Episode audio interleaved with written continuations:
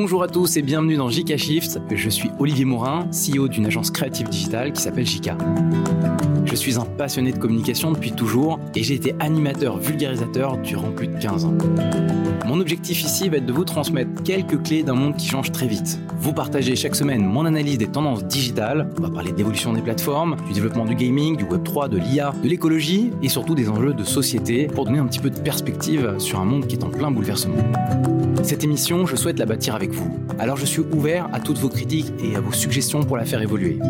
Petit disclaimer, je vais essayer en toute transparence de vous apporter un éclairage qui certaines fois sera mon avis et que le mien. Et je sais que vous allez me juger, mais j'aimerais qu'on essaye de construire ensemble dans les commentaires de quoi faire progresser ce contenu, puis peut-être amener tous ensemble une réflexion le 3 ferme définitivement. Le plus grand salon du jeu vidéo disparaît pour toujours. Et ce salon, c'est tout simplement le 3, le plus grand salon des jeux vidéo qui avait lieu chaque année en juin à Los Angeles. Vous venez d'entendre Julien Telouk qui justement nous rapporte cette information. Le 3, le salon événementiel le plus connu au monde, ferme ses portes définitivement. C'est vraiment euh, un événement historique pour le monde du jeu vidéo. Le 3, ça fait 20 euh, ans qu'on le connaît. Il a été vraiment pionnier de toutes les annonces du jeu vidéo pendant des années à Los Angeles, chaque année en juin. Et c'est lors de ces grandes conférences qu'on vraiment on retrouvait la passion des grands éditeurs qui nous racontaient comment est-ce que l'année va être chamboulée par leurs nouveautés et leurs nouveaux jeux. Là, on l'a appris sur Twitter à travers euh, l'ESA, qui est l'Entertainment Software Association, qui a annoncé la fin de cet événement faut savoir que l'événement euh, devait reprendre en juin prochain. Ça fait depuis 2019 que l'événement n'avait pas eu lieu, donc pré-Covid. Ils n'ont jamais réussi à revenir sur le devant de la scène.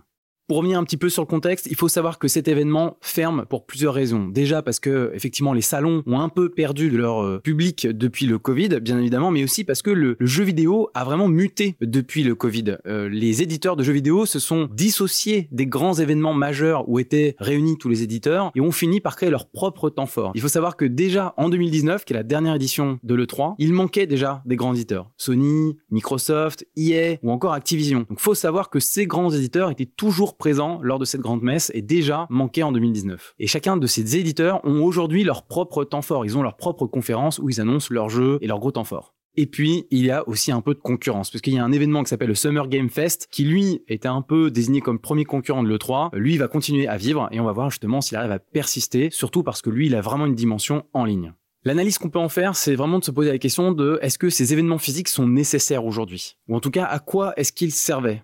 Parce que l'industrie, elle a peut-être plus autant besoin des événements physiques maintenant que tout est totalement digitalisé. Récemment, GTA a été annoncé, le nouveau GTA 6. Est-ce que vraiment il y avait besoin d'avoir un événement majeur dans le monde pour pouvoir l'annoncer? Ils sont assez forts pour pouvoir s'auto-annoncer quelque part, ils sont déjà extrêmement suivis. J'ai envie de dire, la difficulté, c'est que ces grands moments où l'audience est vraiment en train de suivre toutes les annonces de jeux vidéo, ça permettait aux journalistes de vraiment relater tout type de jeux vidéo, pas que les grands, mais aussi les moyens et puis aussi les petits, parce que les éditeurs n'ont pas tous la même force de frappe pour pouvoir communiquer auprès d'un public. Donc les grands, ce qu'on appelle triple A, qui sont vraiment les grands jeux euh, vidéo euh, vendus chaque année, eux n'ont pas besoin d'avoir un gros temps fort. Mais souvent, ils étaient un peu la tête de proue ou en tout cas la tête de gondole qui donnait peut-être envie de s'intéresser aux autres jeux de l'éditeur ou même à d'autres éditeurs un peu moins connus. Et on se l'est un peu dit déjà quand on était ressorti euh, de la Paris Games Week. Je vous avais parlé justement dans JK Shift de, de mon ressenti de l'événement qui était en train de muter plus vers le salon de l'influence que vraiment le salon du jeu et d'annonce de jeu ou d'expérience de jeu. Ça pose vraiment la question de cette mutation. Aujourd'hui, est-ce que les salons physiques ont un avenir pour parler de jeux? Or, je dirais, si on parle vraiment de, de grands salons de l'influence, ça, j'ai l'impression que c'est un petit peu le monde d'avant. On n'arrivera peut-être plus jamais à avoir ce genre de réunion. Donc ça veut dire que l'information devra passer par les réseaux et la communication des éditeurs devra passer par réseaux.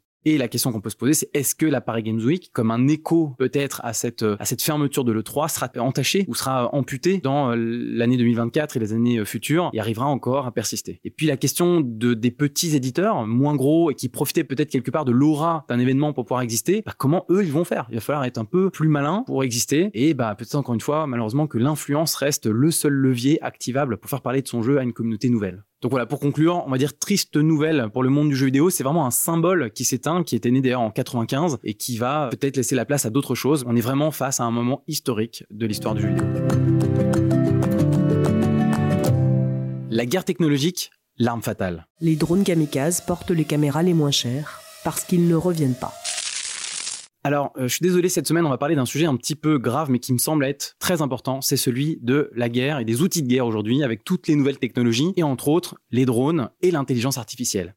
La guerre qui se passe aujourd'hui en Ukraine est en train de marquer l'histoire par ses innovations, ce qu'elle met en exergue grâce aux nouveaux moyens que donne le digital. Je vous cache pas que c'est un sujet qui me passionne énormément euh, parce que c'est la première fois qu'on a la chance en tant que citoyen de, de voir une guerre aujourd'hui évoluer en temps réel, qui a toute sa subtilité, toute euh, la douleur qui va aussi avec, mais de voir toute la panoplie d'outils et d'éléments stratégiques qui sont déployés pour essayer de faire face dans ce genre de moment. Et moi, c'est un sujet que j'ai eu la chance de suivre maintenant quotidiennement et qui me passionne. Et je sais à quel point la guerre technologique fait rage entre les deux camps. Ça montre vraiment euh, des issues, des, des, des innovations nouvelles qui font que cette guerre ne ressemble pas à toutes les autres. Alors la première chose, c'est que la guerre de drones est omniprésente. Si vous allez chercher euh, sur YouTube ou si vous allez voir des images de la guerre en Ukraine, vous allez forcément voir des drones parce que c'est l'un des, des, premiers leviers qui a été utilisé par les Ukrainiens pour en faire faire des, attaques à bas coût parce que les drones ont fait tellement un coût de fabrication qui est minime versus les tanks et le coût humain que représente une guerre que euh, en fait ils ont des armées de drones qui sont capables de déployer pour vraiment déjouer toutes les stratégies offensives de la Russie. Ça permet aussi euh, typiquement lorsqu'on a des chars qui coûtent très cher qui sont anti-aériens aussi importantes qu'un char euh, anti-aérien, bon bah en fait euh, ça, ça, vaut le coup. On a même vu dans euh, les, drones nouveaux émergents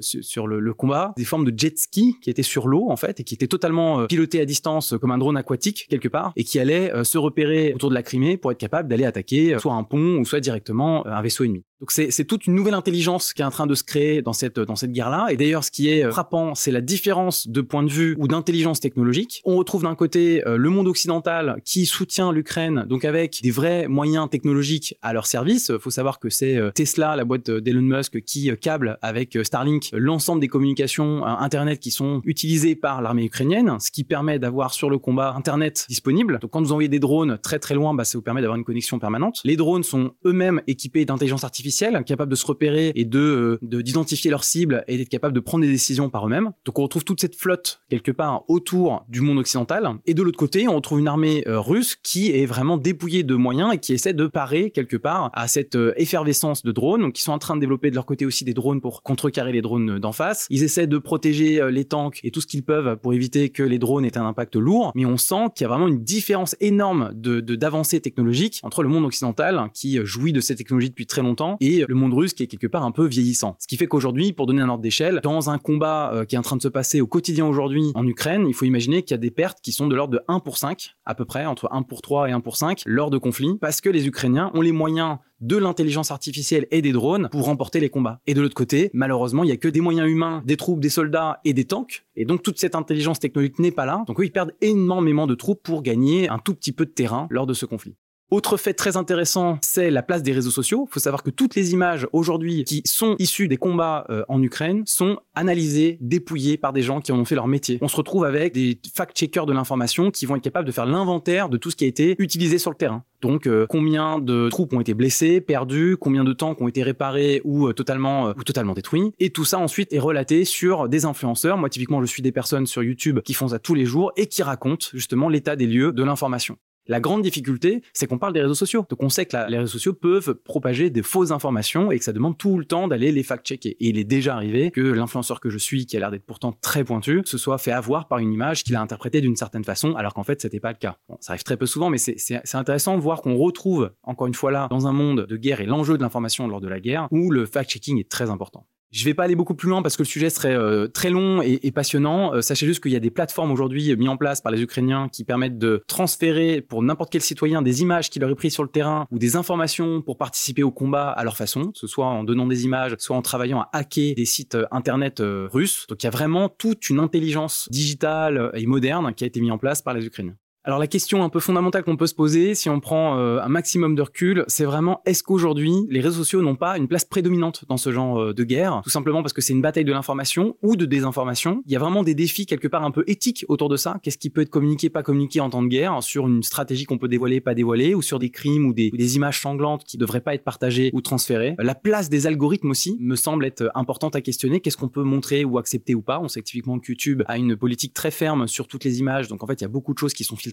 alors que par exemple X va forcément avoir euh, beaucoup plus de facilité pour accepter des contenus qui seraient, euh, on va dire, violents ou qui seraient difficiles à regarder.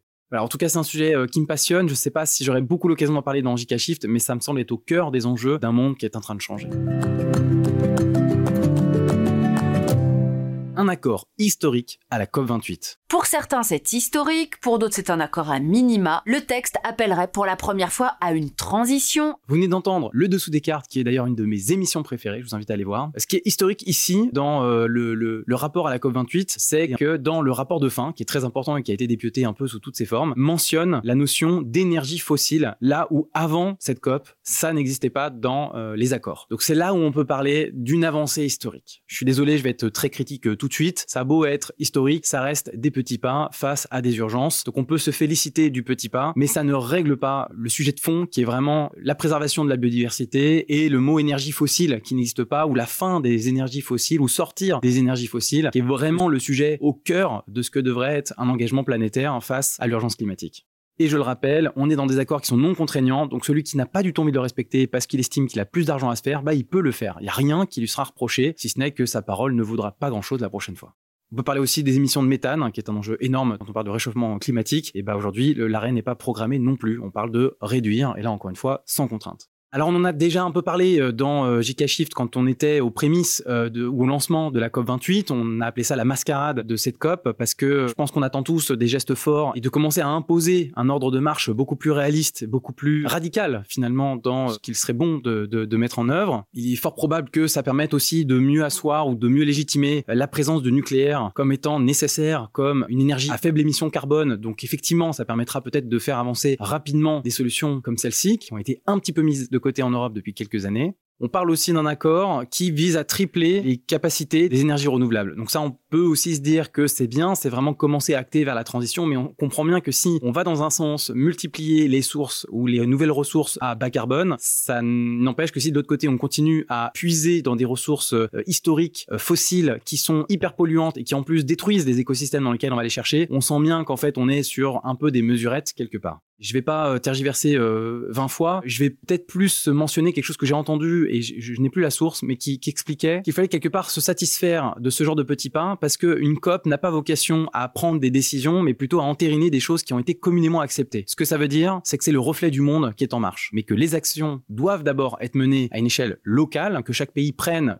à bras le corps ses engagements en essayant de montrer qu'il est dans la marche du monde, dans une conscience et que lui se sera déjà imposé des contraintes qu'il essaiera de provoquer auprès de ses pairs. Si je sors euh, des énergies fossiles, de montrer à mes partenaires financiers que si j'en sors, c'est pour que eux en sortent aussi et que c'est un cercle vertueux et qu'il y a que lors d'une COP 28 qu'on va quelque part signer qu'on est tous d'accord là-dessus. Mais c'est pas là que doivent se prendre les décisions qui vont être imposées à tout le monde. En tout cas, j'ai entendu cette réflexion qui fait prendre du recul sur le sens de la COP 28. Ça n'aura jamais le poids d'imposer des choses à la marge du monde. Donc quelque part les petits pas qu'on vient d'entendre ou qu'on vient de se dire sont peut-être des bonnes nouvelles si on met ça dans ce contexte. Il faut se dire que le plus gros du travail est à faire finalement sur le terrain et sur un aspect beaucoup plus local. Pour conclure, j'ai hâte de voir ce que donnera euh, les, les, les prochaines opérations justement de terrain qui feront qu'on prendra des décisions radicales qui auront, je l'espère, plus un impact, parce qu'aujourd'hui on est quand même sur une polarité du monde avec euh, les gros consommateurs et les fameuses bombes climatiques. Je pense qu'on en reparlera dans JK Shift de ces bombes climatiques qui ont été étudiées, euh, qui sont un peu ces effets d'emballement que tout le monde essaie d'apprivoiser. Donc j'espère que des mesures vont être prises d'abord dans, un aspect très local. Ça va aussi beaucoup dépendre des élections. Hein. Ce sont les élections qui font les présidents ou les présidentes et qui vont prendre des décisions locales puis on verra si ensuite ce sera entériné dans les futures COP. Je crois que d'ailleurs la prochaine est encore dans un pays euh, très pollueur. Donc ça, faut pas s'attendre à ce que ça change en termes de discours et de présidence. Voilà. J'ai conscience que l'épisode était peut-être un petit peu plus euh, déprimant ou long aussi que euh, les précédents, donc je m'en excuse. Et on reviendra la semaine prochaine avec le dernier podcast de l'année, donc je, je, prépare un peu un édito pour finir un peu l'année euh, en beauté, parce que JK Shift c'est maintenant 4 mois de publication et de travail, et vous êtes nombreux à écouter. Merci d'ailleurs de vos retours, ça fait vraiment chaud au cœur. Donc on finira la semaine prochaine avec un peu un épisode spécial avant de reprendre 2024. Voilà, JK Shift c'est terminé. Merci à tous de l'avoir suivi. Vous savez que vous pouvez venir sur LinkedIn nous laisser des commentaires, like et partager ça bien sûr autour de vous pour faire connaître le podcast. Nous, on se retrouve bien évidemment la semaine prochaine.